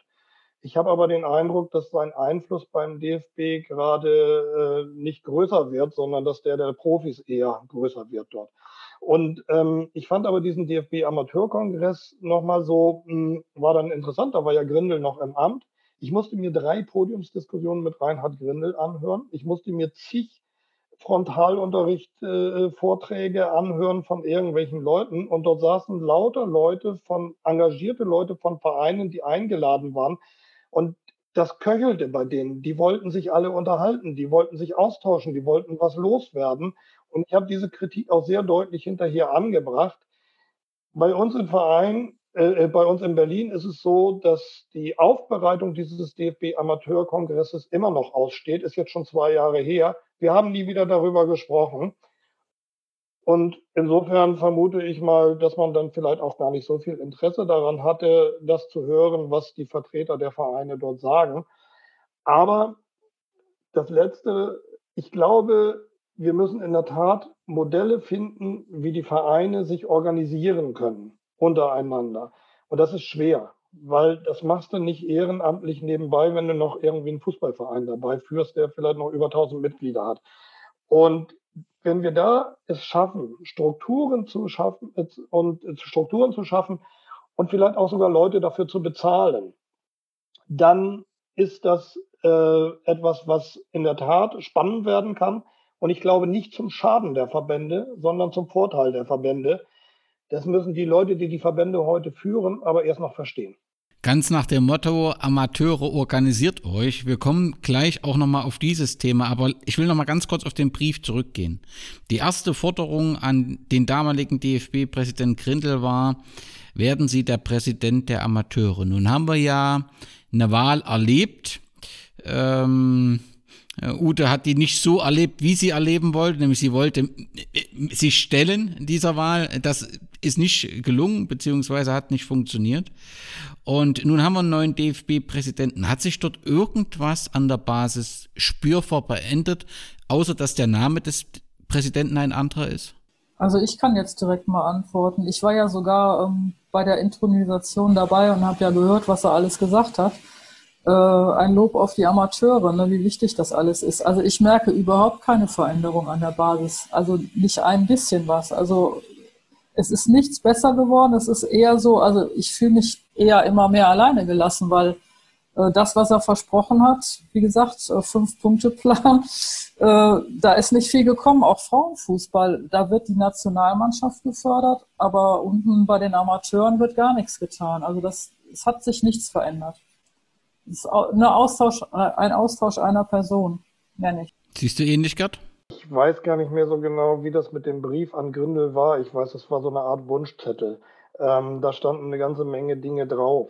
Ähm, ich glaube, man kann eine ganze Menge fordern, äh, äh, nur es muss irgendwie ankommen. Und vielleicht machen wir da ja auch irgendwas noch falsch, das weiß ich nicht. Ähm, ähm dieses Funktionärswesen, das ist ja auch in vielen Vereinen nicht so leicht zu durchbrechen. Das muss man ja auch mal sagen. Also äh, wie gesagt, ich bin jetzt ja auch schon 16, 17 Jahre im Vorstand. Äh, ich kenne Vorstände, die machen das über 30 Jahre. Zeit und Dauer alleine ist jetzt auch kein Kriterium, weil ich kenne welche, die machen das seit über 30 Jahren und die brennen immer noch so dermaßen für die Sache. Und ich kenne welche, die machen das zwei Jahren, die hätten es besser keine zwei Monate gemacht. Ähm, also das heißt, wir müssen es irgendwie hinkriegen, dass der Funke überspringt. Ich glaube tatsächlich nochmal in Richtung DFB ist es so, mein Eindruck ist im Moment, dass die Profis versuchen, den Laden zu übernehmen. Ich prognostiziere, dass die an das Geld des DFB-Pokals ran wollen, dass sie an das Geld der Länderspieler ran wollen. Das wird alles kommen. Äh, warum wollen sie das? Weil sie dann immer sagen, ja, wir müssen ja mithalten können mit Manchester City oder mit dem großen FC Barcelona. Ich habe den großen FC Barcelona auch sehr gerne spielen sehen. Ähm, was daraus geworden ist, haben wir in den letzten zwei, drei Tagen erlebt. Das ist jetzt ein Sanierungsfall. Und dem kann man doch nicht hinterher eifern. Man kann doch einem Sanierungsfall oder einem Verein, der von, äh, aus dubiosen Geldquellen gespeist wird, äh, von irgendwelchen dubiosen Menschen, äh, äh, wie das im englischen Fußball ja allgemein üblich ist, das kann doch nicht die Benchmark sein. Ja, also doch nicht für einen deutschen Fußballbund, der sich immer rühmt, der größte Sportverband, Einzelsportverband der Welt zu sein, der er ja gar nicht ist. Das ist ja nur ein Sammelsurium der vielen Landesverbände. Aber davon mal abgesehen, mhm. sondern äh, wir, ähm, ich finde, wir müssen einfach eine Wertediskussion führen. Ich will gar nicht immer gegen den Profifußball so viel wettern.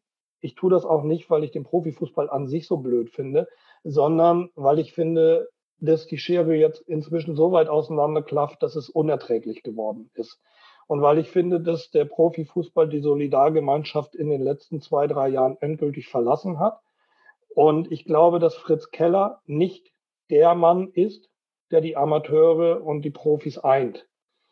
Wahrscheinlich geht das auch nicht, dass das eine Person macht, sondern da muss tatsächlich ein breiter Schulterschluss erfolgen. Und das ist so ein bisschen äh, ähm, das Ei des Kolumbus, aber äh, ja, wir müssen, wir müssen gucken, wie wir das hinkriegen gemeinsam.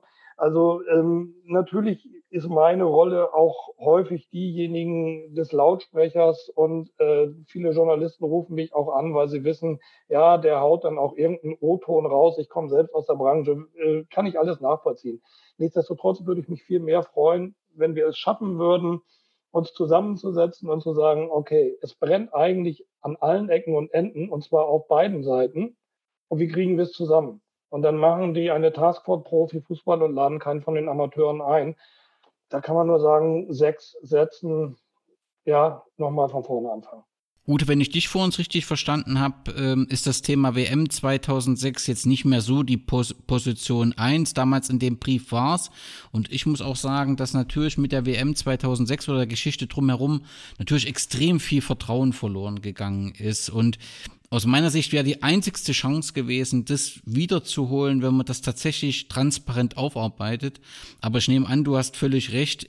Wir sind sehr, sehr weit weg von einer Aufarbeitung und wahrscheinlich wird es sie tatsächlich auch nicht wieder geben. Aber das bedeutet ja auch, dass dieses Vertrauen, was beschädigt worden ist, aus nachvollziehbaren Gründen, nie wieder, nicht mehr herstellbar letztendlich ist. Also, dass das Vertrauen nie wieder zurückgewonnen werden kann. Ja, sagen wir mal so, das ist jetzt eine Geschichte 2006, das ist ja jetzt schon etliche Jahre her, ne? also sagen wir mal so 14. Ähm, wir, wir, wir sind eigentlich in, bei dem Thema oder bei vielen, Thema, bei, bei vielen Themen beim DFB immer so rückwärts gewandt. Und es tut sich nach vorne raus nichts. Ne? Also wenn das ein wichtiges Thema ist, was jetzt immer noch bearbeitet werden muss und anscheinend ja so viele Kräfte bündelt, dass man sich um andere Sachen nicht gescheit kümmern kann, dann verdammt nochmal, sollen wir uns doch jetzt abhaken. Der Beckenbauer kommt nicht zum Prozess, weil er krank ist, geht aber irgendwie ein paar Monate später irgendwo in Frankreich oder wo die waren, in Italien, keine Ahnung, mit seinen ehemaligen Spielern nett äh, aus Essen. Also was ist da denn los? Also das ist doch vollkommen unglaubwürdig von vorne bis hinten und deswegen kann ich da jetzt auch wirklich drauf verzichten. Das füllt nur noch die Presse und äh, der Keller verspricht immer, er will es aufklären, aber es passiert ja nichts. Also weg mit dem Thema und nach vorne gerichtet arbeiten. Die Leute begeistern. Das, was der Gerd eben gesagt hat, das kann man machen, wenn man, wenn man äh, alle mit einbindet und Ideen äh, formuliert, die einen nach vorne bringen. Und wenn der Keller jetzt sagt, wir müssen uns zukunftsfähig aufstellen, dann hat das nichts damit zu tun, dass die Geschichte von 2006 aufgeklärt wird, sondern das hat jetzt einfach damit was zu tun, dass man Visionen mal entwickelt, wie soll es in den nächsten Jahren weitergehen? Das hat auch nichts mit Nachhaltigkeit zu tun oder mit irgendwelchen Themen, die politisch jetzt gerade so aktuell sind. Auch Digitalisierung ist nicht das wichtigste Thema im Fußball. das wichtigste, wichtigste Thema im Fußball ist, dass die Leute, die da Mitglied sind, die Vereine, die Mitglied sind, die, dass die sich endlich mal von diesem Fußballverband vertreten fühlen. Und das, äh, was Gerd sagt, also Fokussierung auf den Profisport, kann ich überhaupt nicht nachvollziehen, weil dafür gibt es die DFL. Also der DFB könnte sich komplett auf die Amateure fokussieren, macht er aber nicht.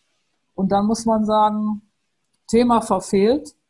Wir müssen uns was anderes überlegen. Da gebe ich Gerd vollkommen recht. Aber wie kann man die Amateure insgesamt anders organisieren? Das ist eine Petzarbeit. Ja, Vision gibt's ja aber im DFB. Der DFB plant zur Reform im Nachwuchs. Künftig soll in der Jugendbundesliga nur noch Teams aus den Nachwuchsleistungszentren spielen, wenn ich das richtig verstanden habe. Was hätte das für Folgen für den Amateurfußball, wenn diese, diese Träumerei Realität wird?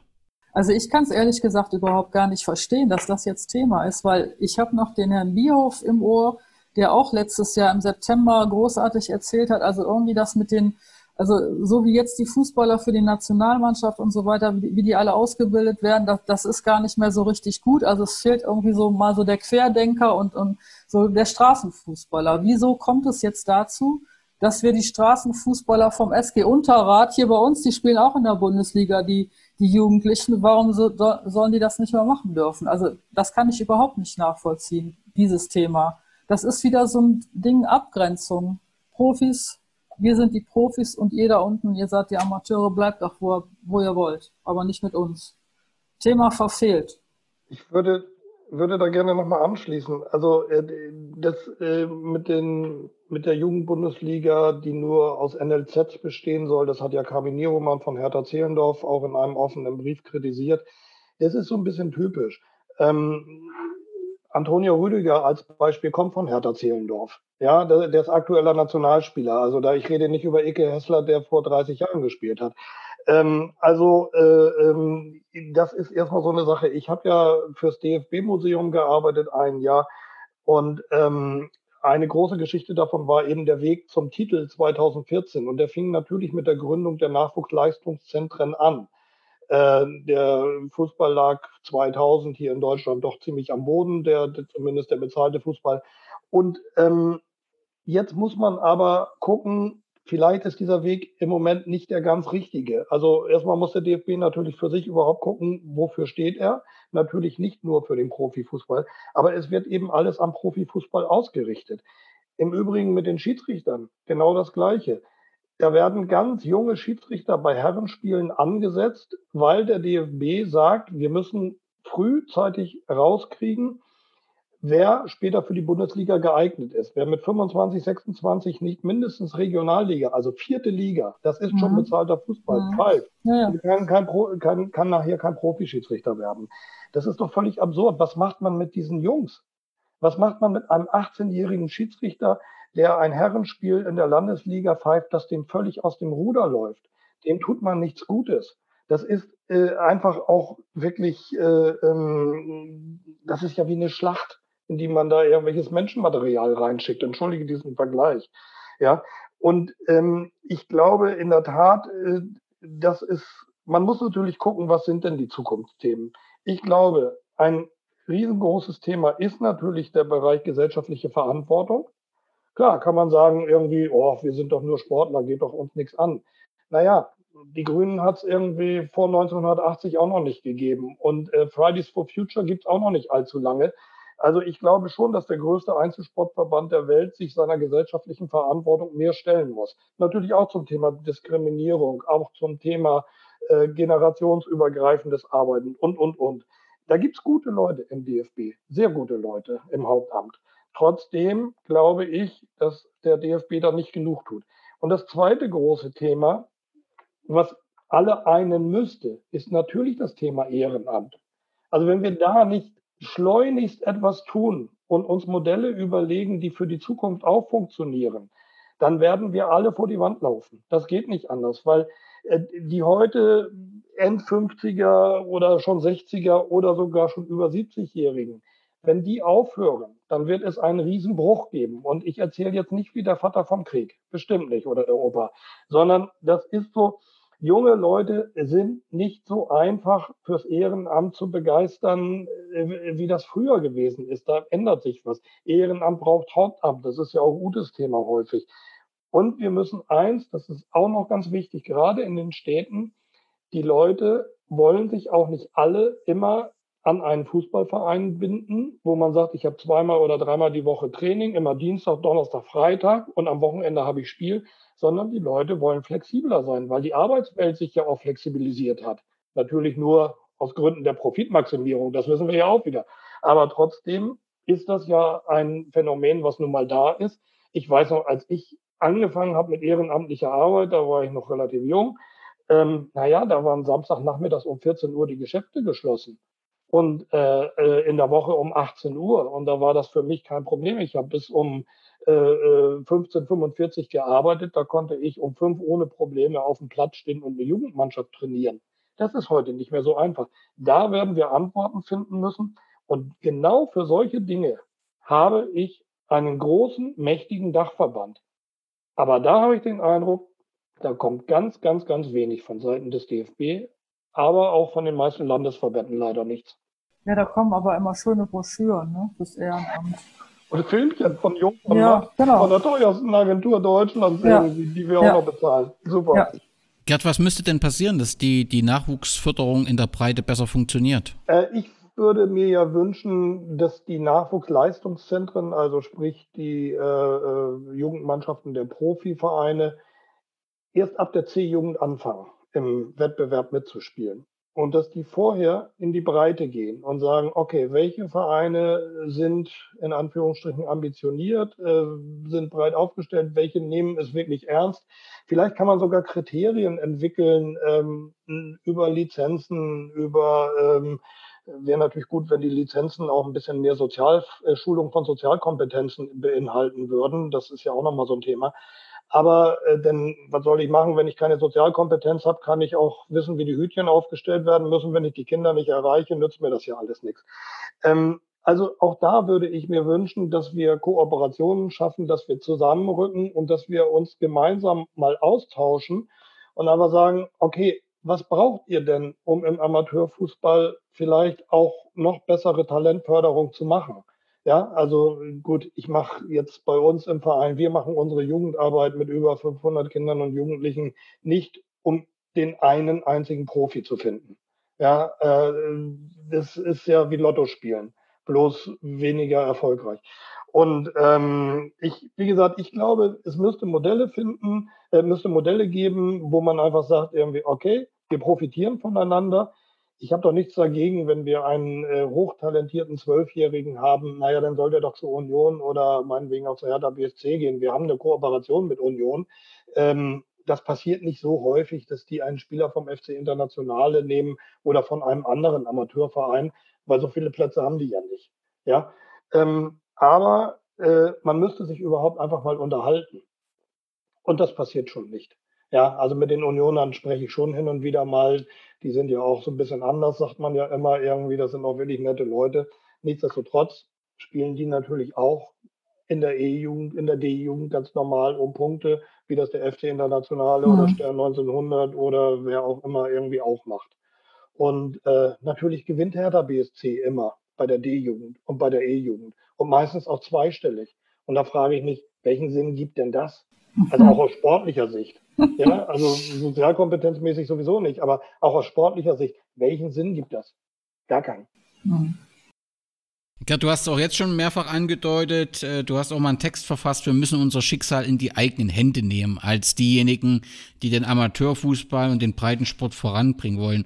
Aber letztendlich klang das auch schon durch. Man muss sich ja auch eingestehen, dass die Verantwortlichen des Amateurfußballs ihre Möglichkeit der Einflussnahme bisher nicht ausreichend wahrnehmen. Denn jeder Verein ist ja im Landesverband organisiert, ein Landesverband dann innerhalb des DFB.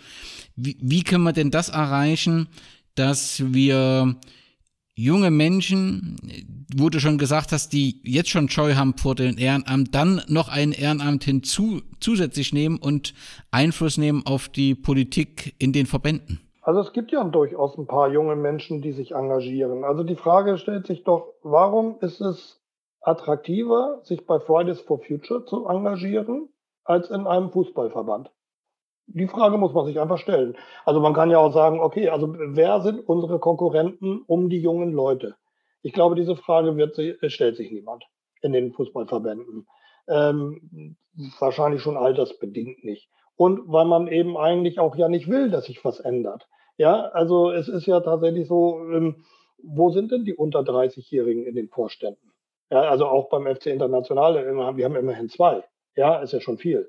Aber ähm, äh, das heißt, da müssen wir, glaube ich, ran und ähm, die Organisation der einzelnen Vereine, äh, also dass die sich zusammentun, ihr Schicksal in die eigenen Hände nehmen.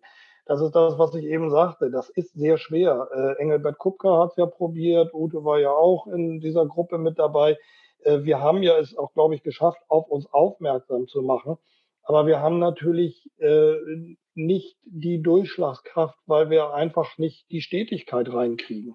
Ja, weil im Zweifel ist mir dann irgendwie das Problem, was gerade bei der E-Jugend im FC Internationale auftaucht oder in der Ü40 auch oder wo auch immer, ja, bei den C-Mädchen, ist mir in dem Moment natürlich erstmal näher, als jetzt wirklich noch an einem überregionalen Netzwerk zu basteln. Deswegen ist diese Idee, äh, die wir da ja hatten, die Hartplatzhelden zu benutzen, um ein, äh, eine Plattform zu schaffen, glaube ich, auch eine sehr gute. Und ich glaube, dass die auch von vielen Leuten wahrgenommen wird. Ich glaube, dass es aber auch viele Leute gibt, äh, die das gerade nicht so richtig super finden, was wir da machen.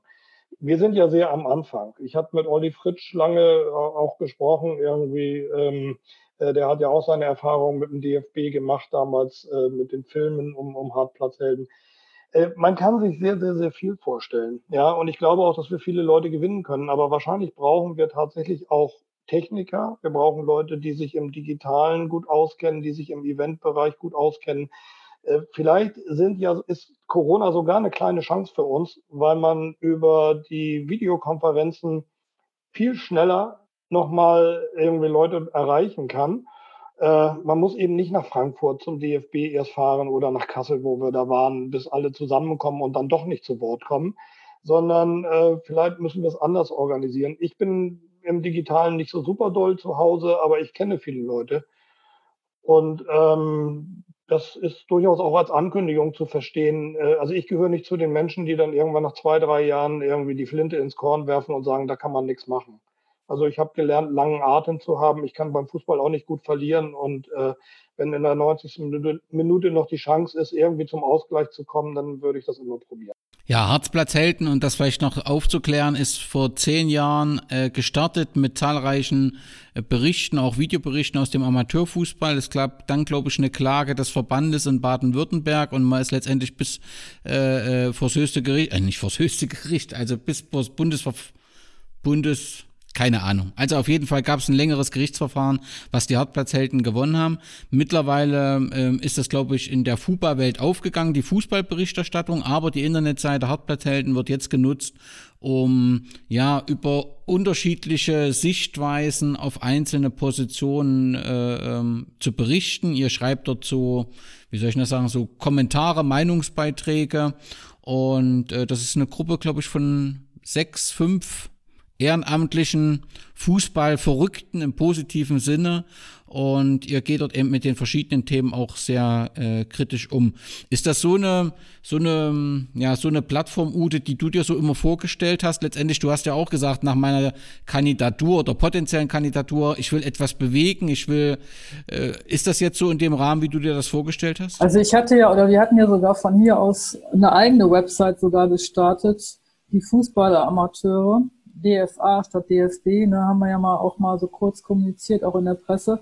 Und äh, das ist tatsächlich so gewesen, dass dann äh, in den ersten Wochen kamen ein paar Nachrichten, irgendwie so, weiß ich nicht, so 30 oder 40 E-Mails kamen da, wollten Leute mitarbeiten und das ist immer weiter eingeschlafen. Also es kam dann, irgendwann kam gar nichts mehr. Und dann ist der Oliver Fritsch ja auf mich zugekommen äh, mit seiner Hartplatzheldengeschichte und ähm, dadurch, dass wir da jetzt breiter aufgestellt sind und auch eigentlich in allen Bundesländern, nicht in allen, aber in etlichen Bundesländern jetzt vertreten sind und man auch ganz viele verschiedene Facetten auch der Verbandsarbeit und der Unterstützung da sehen kann, glaube ich, dass das sehr viel mehr Leute auch ansprechen kann, weil man sich da besser wiederfindet. Und deswegen finde ich dieses Medium ziemlich gut. Also ich habe auch schon Reaktionen von irgendwelchen Leuten bekommen, die mir dann auf so einen Artikel, den ich da mal zur hauptamtlichen Mitarbeit da geschrieben habe, die, die melden sich dann auch bei einem. Also ich glaube, dass das ein gutes Medium ist, eine gute Plattform im Moment und dass sich das ausbreiten kann. Es gibt ja auch jetzt auch schon wieder Interessierte, die mitarbeiten wollen. Ich hoffe, das äh, verbreitet sich weiter. Es ist sehr seriös und sehr gut fundiert, was da geschrieben wird. Also bitte weiter so. Und Leute, lest das und macht mit. Genau, das ist das eine. Und ich, äh, ich glaube, wir müssen die Themen identifizieren, mit denen wir die Leute abholen. Ich äh, habe die Vermutung, dass Ehrenamt eines der ganz großen Themen ist. Äh, es ist einfach total schwer, einen Trainer für eine E5 oder für eine C4 zu finden. Für eine C1 in der Verbandsliga finde ich immer einen Trainer. Das ist gar kein Problem, weil das ist sportlich hochattraktiv. Ja, aber äh, für klassisch breiten Sport, das gilt wahrscheinlich auch für andere Sportarten, wird es immer schwerer. Ähm, und ich frage mich natürlich auch, auch da, warum der DFB so ängstlich ist. Ich an deren Stelle in der Kommunikation, das habe ich übrigens auch dem Berliner Fußballverband gesagt, ich würde ähm, wirklich so eine Art Fanforum der Vereine einrichten. Was soll sein? Ich will doch als Verband wissen, was die Leute denken. Wenn dann irgendwelche Leute pöbeln und beschimpfen da, dann schmeißt man sie halt raus und sperrt man sie. Das geht ja. Ja, aber äh, wir schaffen das doch auch bei uns auf unserer Facebook-Seite. Und ich, ich würde mir wünschen, dass wir mit den Hartplatzhelden, vielleicht hört ja irgendjemand zu und sagt, oh Mensch, ich finde das eine tolle Idee, was die da machen. Irgendwie, ich gebe mal 100.000 Euro für zwei feste Stellen, ein, äh, äh, was weiß ich, einen für den Öffentlichkeitsbereich, einen für den digitalen Bereich. Und ähm, wir pushen das, weil ich glaube, die Vernetzung der Vereine, das ist total wichtig. Ich habe über die letzten Jahre, wo ich mich in dieser Verbandsarbeit so viel dann doch, äh, was heißt engagiert habe, aber mich umgetan habe, so viel tolle Leute kennengelernt, aber wirklich quer durch die Republik, vom Platzwart bis zum Vorsitzenden, über Schiedsrichter, was man sich alles vorstellen kann. Und ich würde mir schon wünschen, dass wir so eine Plattform hinkriegen, äh, wo auch einfach Austausch stattfinden kann. Das können wir fünf, sechs, sieben Leute nicht mal eben so nebenbei machen. Das geht nicht, das muss professionalisiert werden. Das Zweite, was ich mir auch noch wünschen würde, das habe ich schon mal in einem anderen Podcast gesagt, ist tatsächlich, dass wir ähm, eine Art Plattform finden gegen Diskriminierung im Amateurfußball. Ich finde auch das ist ein ganz wichtiges Thema und das äh, hört bei Rassismus, bei Rassismus und Antisemitismus längst nicht auf. Also für mich immer so ein völlig unterschätzter Bereich ist dieses ganze Thema Behindertenfeindlichkeit. Wenn man sich überlegt, wie junge Leute sich wie selbstverständlich unterhalten und sagen, ey, du Spast oder Alter, bist du ja behindert oder so. Und wie wenige Leute eingreifen bei solchen Sprüchen. Das finde ich immer ganz, das ist so leicht. Also wenn man dann auf einmal daneben steht und sagt, sag mal, was sagst du denn da? Warum sagst du das so? Die zucken ja sofort zusammen, die Jugendlichen. Wir sind doch auch dafür da, die zu erziehen. Also wir, wir haben doch auch unser Amt auch nicht nur übernommen irgendwie, weil wir irgendwie möglichst jedes Wochenende 5-0 gewinnen wollen, sondern wir haben eine Aufgabe übernommen. Das heißt, wir haben auch einen Erziehungsauftrag. Ja, also nicht im Sinne des DDR-Sports oder irgendwie sonst was, um nicht falsch verstanden zu werden. Aber ähm, ich finde, auch das ist etwas, diese sogenannten weicheren Themen, was die gesellschaftliche Verantwortung angeht, da würde ich mir halt auch wünschen, dass man dort was gemeinsam aufbaut. Und ich glaube, es gibt ganz, ganz viele tolle Leute im äh, deutschen Amateurfußball, mit denen man was machen könnte. Man muss die aber bei ihrer Begeisterung kriegen und man muss sie auch belohnen.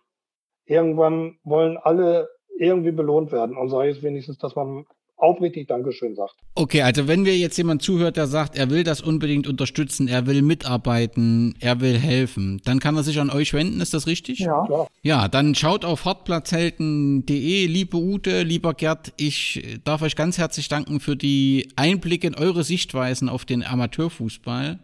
Eine letzte Runde will ich noch machen und eine letzte Frage, wenn wir in einem Jahr oder la, la, lass es uns mal etwas länger sein, lass es uns mal in zwei Jahren uns wieder treffen hier im Podcast und eine Folge aufnehmen über die aktuelle Situation des Amateurfußballs. Ute, was müsste passiert sein, dass du sagst, ich bin zufrieden mit der Entwicklung? Ja, wir haben alle Vereine vernetzt in ganz Deutschland. Es gibt einen völlig neu aufgestellten DFB. Die Gelder werden so verteilt, dass die Infrastruktur in allen Vereinen auf einem 1A-Zustand ist. Dann äh, ist alles gut.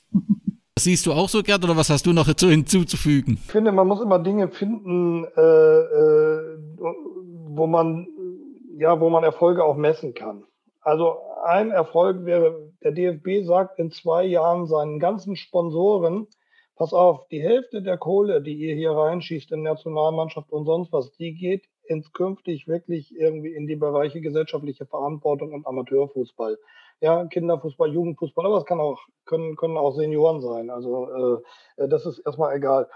Und ähm, ja, das andere ist genau wie Ute sagt, klar, die Vernetzung. Ich will gar nicht immer gegen die Verbände arbeiten. Ich werde da auch gerne missverstanden von denen. Wie gesagt, vielleicht bin ich manchmal zu forsch, aber ähm, mit Leisetreterei alleine kommt man ja auch nicht weiter. Und ähm, insofern schön wäre, also Rainer Koch hat mich neulich mal proaktiv angesprochen, das habe ich ihm hoch angerechnet und ich glaube auch nicht, dass er mich wirklich mal aushorchen wollte. Ähm, und ähm, ja, schön wäre, wenn die Funktionäre äh, tatsächlich auf uns zugehen würden und einfach sagen würden, ihr seid an der Basis, sagt uns mal, wo drückt wirklich der Schuh und das auch wirklich ernst meinen. Wie heißt es im Fußball immer? Die Hoffnung stirbt zuletzt. Liebe Ute, lieber Gerd, ganz herzlichen Dank auch für euer Engagement, großes Respekt davor. Und äh, ich hoffe, dass äh, ihr erfolgreich seid äh, bei dem, dass viele mitarbeiten, ähm, dass wir die Stellung des Amateurfußballs ähm, verbessern können und insbesondere, dass wir die, die, die, Werte des Amateurfußballs und des Breitensports auch noch deutlicher äh, in die Gesellschaft tragen. Herzlichen Dank. Ja, Dankeschön. Tschüss. Tschüss. Vielen Dank und ja. bis bald mal wieder. Genau, bis bald. Tschüss.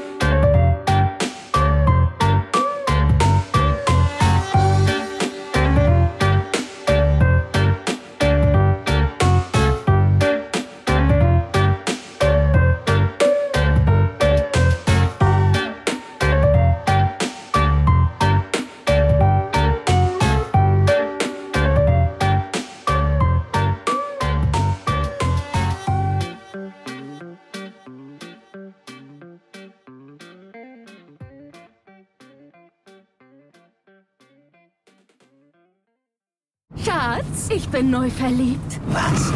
Da drüben. Das ist er. Aber das ist ein Auto. Ja, eben. Mit ihm habe ich alles richtig gemacht. Wunschauto einfach kaufen, verkaufen oder leasen. Bei Autoscout24. Alles richtig gemacht. Wie baut man eine harmonische Beziehung zu seinem Hund auf? Puh, gar nicht so leicht. Und deshalb frage ich nach, wie es anderen Hundeeltern gelingt, beziehungsweise wie die daran arbeiten.